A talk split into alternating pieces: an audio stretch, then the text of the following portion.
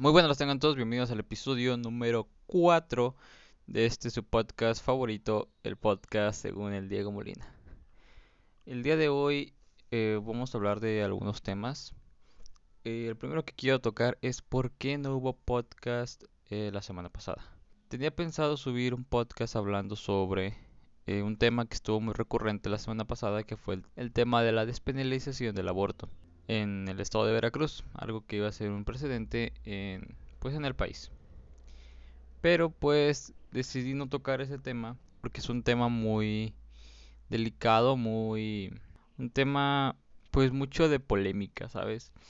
Porque muchas personas tienen pues tema, digo, opiniones eh, contrarias sobre este tema y pues lo único que voy a decir y para cerrar este tema es que la mujer es libre de decidir sobre su cuerpo que debe ser legal, debe ser gratuito para todas aquellas mujeres que así lo deseen, que no es un método anticonceptivo como muchos piensan, sino es una salida a cuando ya no tienes más salidas y que no se trata de no abortar o si abortar, sino si es aborto legal o aborto clandestino. Así que espero a todas aquellas personas que tienen dudas acerca de este tema investiguen y se fundamenten y no solo se basen en religiones o en morales falsas. Así que bueno. Yo para empezar el podcast de hoy quiero hablar de mi primer trabajo. El día 31, o sea, el viernes pasado, se cumplieron dos años de que trabajé por primera vez. Y lo recuerdo como si hubiera sido ayer. Recuerdo que en días anteriores, estamos hablando que, no sé, mediados de julio del 2017, no, del 2018, eh, hubo una publicación de una chava que estaba buscando un ayudante para un local. Yo le mandé mensaje y me dijo, oh sí, sí puedes venir para pues hablar y ya ver si te quedas con el trabajo. La verdad sí me, me dio mucha flojera y, no fui a trabajar, digo, no fui a, la entrevista por así decirlo. Y pues ya, en eso quedó. Pensé que ya habían conseguido a alguien más, etcétera. Así que el día 31 me llegó un mensaje de esa chava, que si todavía me interesaba el trabajo. Yo lo vi como una segunda oportunidad y dije, obvio, ahora sí, ahorita voy. Y fui, eran como las 12 de la mañana, digo como las 12 de la tarde. Fui y ya llegué ahí al local y platiqué con el, con el señor, con el, el dueño.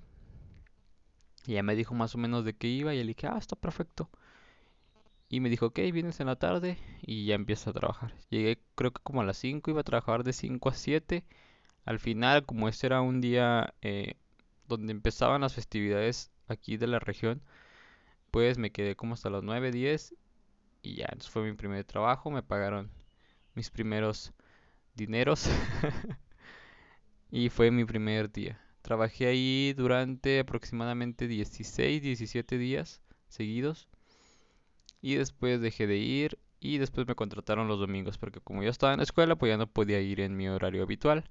Entonces solo iba los domingos todos los domingos y ahí empecé a ir todos los domingos y a veces iba pues una semana completa cuando estaba de vacaciones o en Semana Santa pero las mejores eh, épocas en que estuve trabajando ahí fue durante los meses el mes de agosto que fueron dos agostos que fue pues la feria la feria de, de aquí donde yo vivo se festeja durante agosto los primeros 15 días de agosto y pues son 15 días donde hay mucha afluencia de personas y pues los días eh, importantes son ya los últimos del 10 al 15, podríamos decir, donde ya hay mucha, mucha más gente.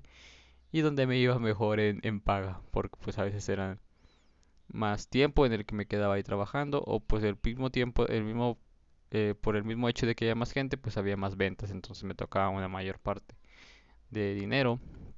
Yo trabajaba en un, en un local donde había maquinitas de esas de videojuegos y pues esas maquinitas eran de funcionaban como una moneda de un peso. Entonces mi labor ahí pues era eh, feriar. Por ejemplo si llevaban una moneda de 10 pues se las feriaba por moneda de peso etcétera. Y ya con estas pues los niños jugaban. Y aparte pues se vendían productos como sabritas refrescos dulces. Entonces yo estaba encargado pues de vender las cosas y de feriar.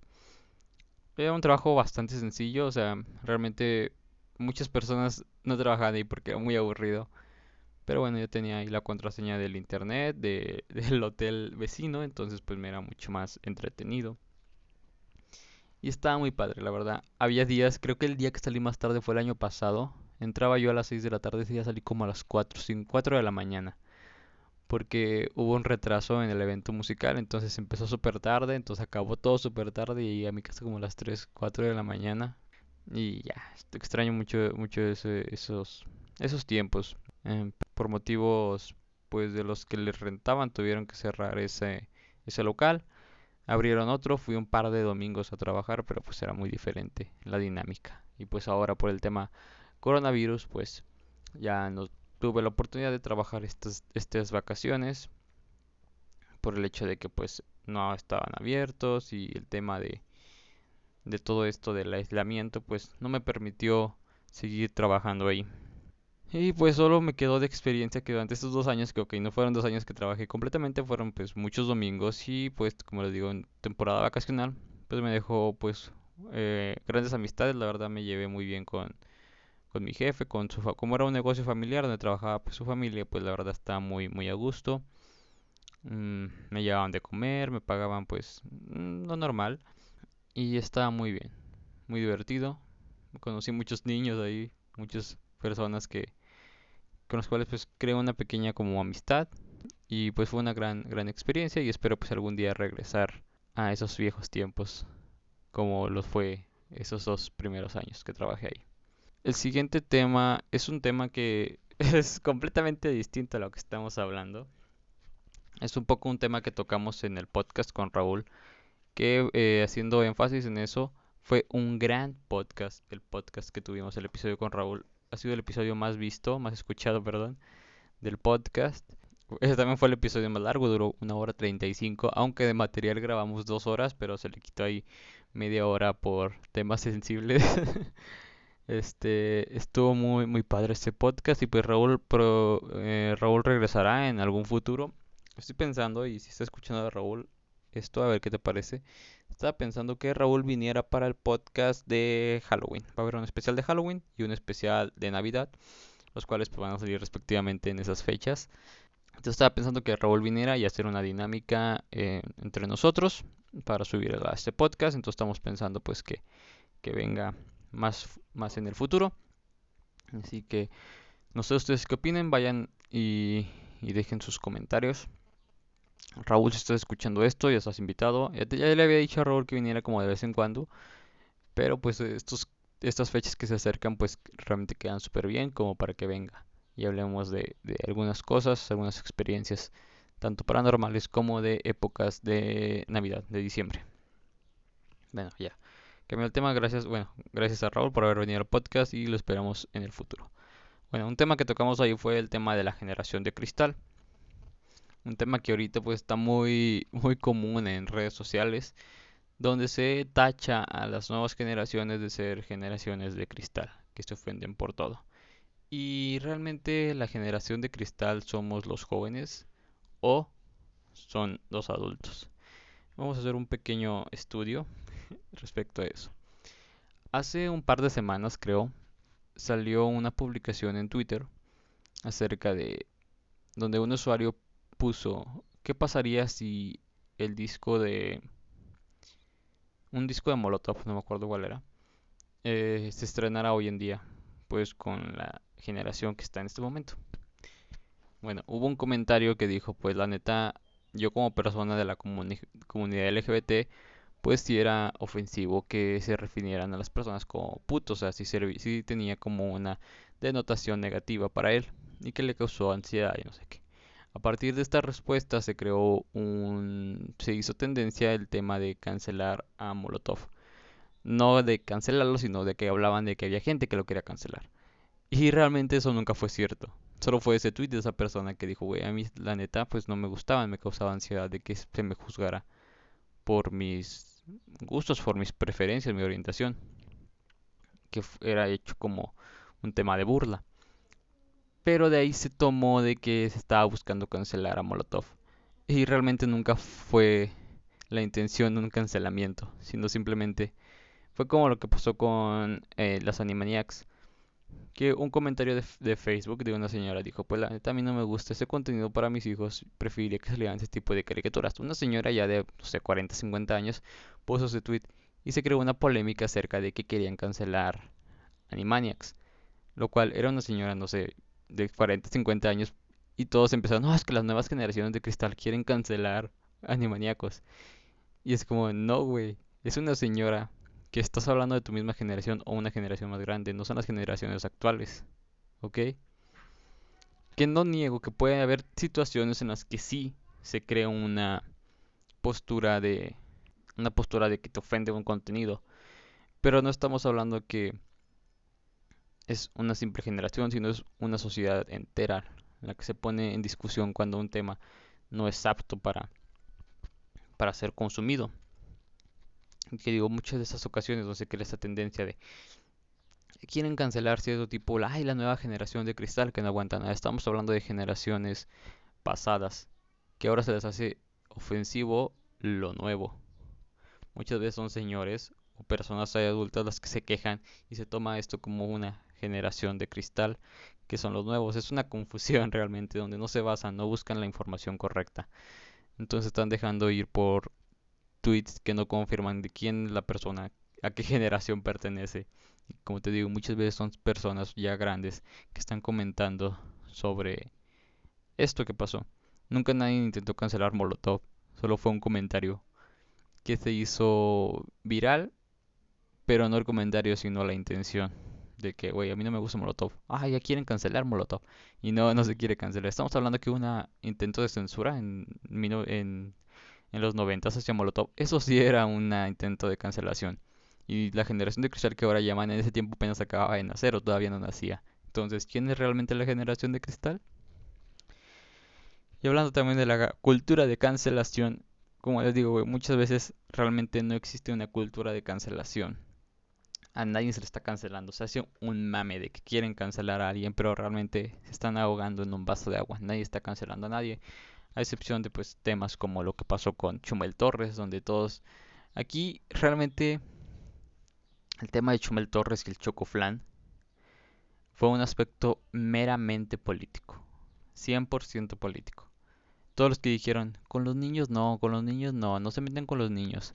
Realmente son personas que no pueden soportar una crítica hacia Andrés Manuel López Obrador, ¿ok? Si hubiera sido cualquier otro hijo de presidente, realmente no hubiera pasado esto. Si hubieran hecho eso con el hijo del presidente de, ¿cómo se llama? Felipe Calderón, con Vicente Fox, que hubiera sido un niño, que hubieran tenido ese, que, que el hijo de AMLO hubiera sido de ellos y que hubiera sido durante su mandato, que hubieran hecho esta broma, realmente a nadie le hubiera eh, molestado, realmente todos hubieran seguido como ese mame, como lo que pasó con las hijas de Peña Nieto igual. Realmente lo único que están excusando aquí y usando la excusa de que es un niño es porque es de AMLO, es hijo de AMLO y nadie le puede decir cosas a AMLO porque toda la gente se ofende. ¿Ok?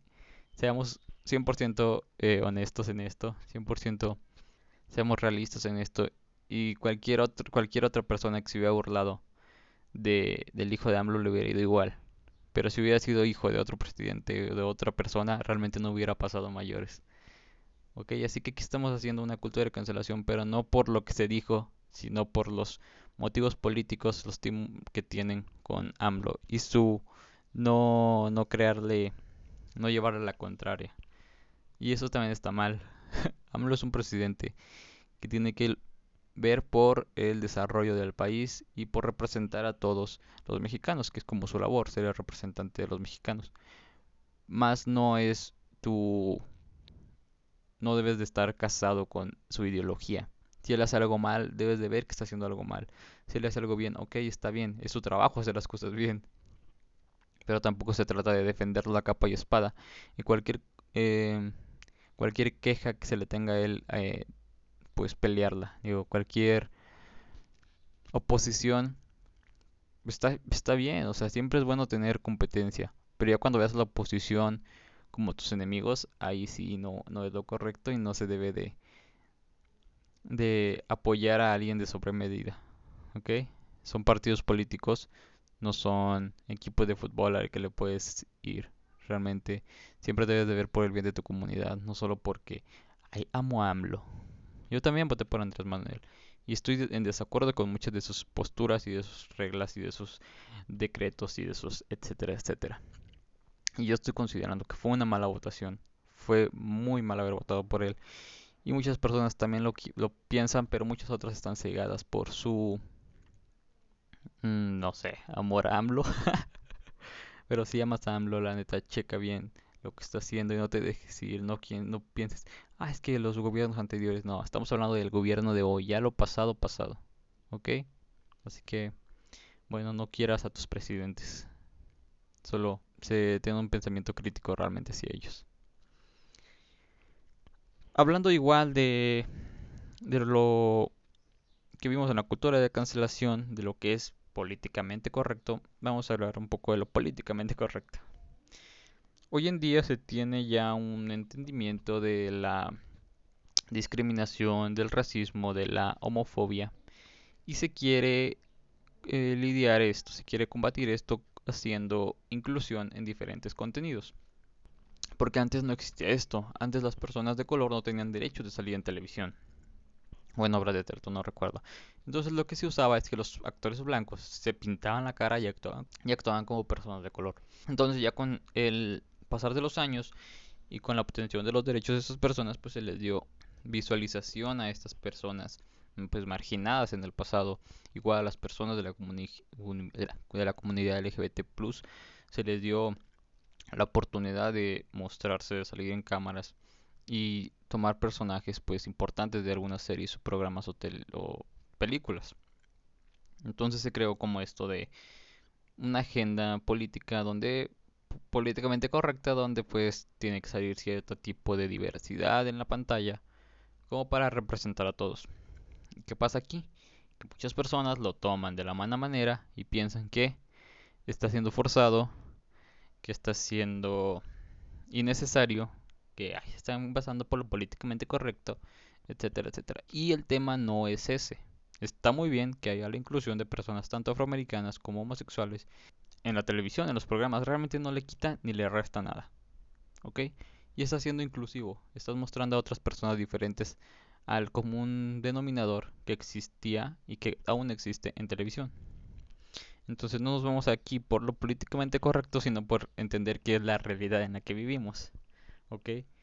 No todos son blancos. Nosotros crecimos, bueno, el mexicano común creció con programas eh, estadounidenses la mayoría de las caricaturas y programas que vemos son eh, estadounidenses, a excepción pues, de las novelas que son mexicanas, etc. Pero pues crecimos con caricaturas, con películas, con series que vienen de, Estados Unidos, donde pues en el pasado se utilizaban más personajes eh, blancos para representar a la mayoría. Y pues nosotros crecimos con eso porque en nuestra sociedad vivimos con personas que son pues normal, iguales a nosotros. Ok, todos somos pues de, un grado de tez morena, igual personas un poco más claras, pero no llegamos a ese extremo de ser eh, blancos como en países europeos o en partes de Estados Unidos, sino tenemos como un, una tonalidad pues normal en la mayoría de personas. No tenemos personas muy güeras ni tampoco personas muy muy descendientes, no tenemos personas pues, con descendencia eh, africana o del Caribe, como lo sería pues en Jamaica, en Cuba, en esos países ya un poquito más, más al sur de, de, América. En México tenemos un, pues un color, pues se podría decir que genérico en la mayoría de las personas, por lo cual no se crea tanto esta visualización de la diversidad cultural. ¿Y qué pasa aquí? Que cuando a nosotros nos cuando ponen en programas de Estados Unidos, como pues en Estados Unidos existe una gran diversidad de asiáticos, de personas afroamericanas, de personas pues ah, ascendencia nativa americana, etcétera, pues se tiene un, grado más de diversidad. Entonces, ¿qué se hace allá? Pues ajustarse a la realidad en la que estamos viviendo, donde un grupo de cinco personas de amigos realmente no todos son blancos. ¿Ok? Hay personas con descendencia eh, africana y personas con descendencia asiática, etcétera, etcétera. Entonces siempre hay un grupo más variado. ¿Y qué pasa cuando ese mercado se trae a México? Lo tomamos como, ah, es políticamente correcto de que ahora agreguen a un afroamericano. ¿Por qué? Porque ya tienen sus derechos, etcétera. Y no, realmente estamos viviendo la realidad que viven ellos, no la realidad que vivimos nosotros. Para nosotros puede ser extraño ver a una persona así. ¿Por qué? Porque nosotros no estamos acostumbrados. Si en una serie agregan un personaje asiático, realmente en México no hay muchas personas asiáticas. No nos sentimos representados, no nos sentimos que eso sea algo que nosotros vemos comúnmente, porque nosotros estamos creciendo con series de Estados Unidos, donde allá es muy común ver este tipo de sociedad eh, diversa, mientras que aquí en México, pues como les digo, nos mantenemos en una diversidad menor. Entonces cuando nos traen esto, nosotros pensamos que lo hacen por una por una agenda política, pero que realmente no estamos viendo que es su realidad. ¿Ok? Entonces, igual con los personajes eh, homosexuales. Realmente ahorita hay muchas personas que son parte de la comunidad LGBT y deben de ser representadas como reflejo de la sociedad actual. No porque agreguen una pareja homosexual en alguna película quiere decir que lo están forzando. Es una realidad, o sea, en una escuela que hay una persona, una pareja homosexual es más común, es común, no es algo eh, forzado. O sea, si tú vas en una escuela y en tu escuela hay una persona homosexual, no fue ahí para que forzaran la inclusión. Así es la sociedad, así es la realidad que estamos viviendo. No tiene por qué verse forzado que agreguen a una persona, porque te digo, no pasa nada. Así como es de normal que una persona de una, una pareja heterosexual es igual de normal que es una pareja homosexual. Ok, así que no tomes como que es inclusión a fuerza, porque realmente es un reflejo de la realidad en la que estamos viviendo. Y tú puedes ir a la calle y vas a encontrar una pareja homosexual y no quiere decir que ahí la pusieron para estártela incluyendo y estártela metiendo. Realmente la televisión, las películas, solo es un reflejo de la sociedad en la que estamos viviendo. Y si en algún momento empieza a haber, empieza, hay, hay otro cambio en la sociedad, pues se va a ver reflejado en las películas eh, a futuro dependiendo de la época en la que estemos hablando. Es como imagínate que usáramos la ropa de los 80 en películas actuales, pues no, porque no va, no es un reflejo de la realidad en la que estamos viviendo. ¿Ok? Bueno, creo que con eso se puede cerrar los temas del capítulo de hoy. Ya como para finalizar, quiero dar las recomendaciones musicales y de películas, las cuales faltaron en el episodio pasado. Una persona que comentó eso, que le dijo a Raúl, oye, faltó esta recomendación. Y la neta, muy cierto, sí faltó, se me pasó. Como lleva dos horas ya, ya como que queríamos terminar esto porque iba a ser un tema muy, un podcast muy largo y se me olvidó agregar las recomendaciones. Ok, en, esto va a ser, va a ir de la mano la película y la música porque voy a recomendar una película y el soundtrack de esa película como parte de la música. La película se llama uh, Calma Be Your Name, eh, una película que salió en 2017 de un director italiano, película grabada en Italia, eh, muy bonita, que trata sobre la relación de un chavo y de un, chavo más grande que él, el cual llega a trabajar con su papá y pues empieza a ver una química especial. ¿Qué pasará? ¿Será solo un amor de verano o un amor que dure para toda la eternidad? No sé, descúbranlo en la película. En español es Llámame por tu nombre, una película, sí, que se toma temas este LGBT, pero que realmente es una película muy bonita de amor y que realmente no tiene nada que ver si son dos hombres, son dos mujeres, son hombre y mujer, mujer o hombre, no importa, es una película de amor, ya. Eh, es una película muy bonita, como les digo, salió en 2017, estuvo nominada creo que mejor película, mejor actor, mejor canción original. Creo que ganó mejor guion adaptado porque eso está adaptado de un libro etcétera. El actor, eh, el actor eh, más joven, eh, ahorita está haciendo un boom en, en Hollywood. Timothy Chalamet, creo que sí se llama. Okay. Un actor muy bueno, muy recomendado también, algunas películas de él. Y bueno, en música quiero recomendar el soundtrack completo de esta película. Es un soundtrack muy bello, muy hermoso, muy ochentero el cual tiene canciones como París Latino, una canción muy, muy y canciones como con la que iniciamos el podcast, el primer la, la, cortinilla con la que empezó una canción de ese soundtrack. Ahorita no pongo toda porque me baja en el podcast, pero te puede dar la idea. Aparte de que las canciones originales fueron escritas por Sufjan Stevens, un gran compositor y cantante eh, americano, donde podemos destacar la canción pues original, la, la, canción principal que es Mystery of Love, la cual es una gran canción. Eh, estuvo nominada a un Oscar, la presentaban en los Oscars, sonó espectacular. Y es una canción muy muy bonita, muy hermosa, que pues todos la deberíamos de escuchar. y de pues darle nuestro significado. Esta canción hace poco dijo José Madero que a él le gustaba y es como de, oh my god, también le gusta a mi cantante favorito. Ok, Mystery Love, Visions of Gideon, otra canción de Sufjan Stevens de la escena final. Una escena muy, muy fuerte, muy bonita, si lo has visto. Es una de las mejores escenas que hay. Y pues muchas otras. La, escena, la canción de introducción, también muy, muy padre, totalmente en piano. Ok, esas son las recomendaciones del día de hoy. Espero les haya gustado el podcast. Nos vemos la siguiente semana en un episodio más del podcast según el Diego Molina. No se olviden de seguirnos en redes sociales, en Instagram como arroba soy Diego Molina y en YouTube como La Vida según el Diego Molina. Nos vemos en la próxima. Bye.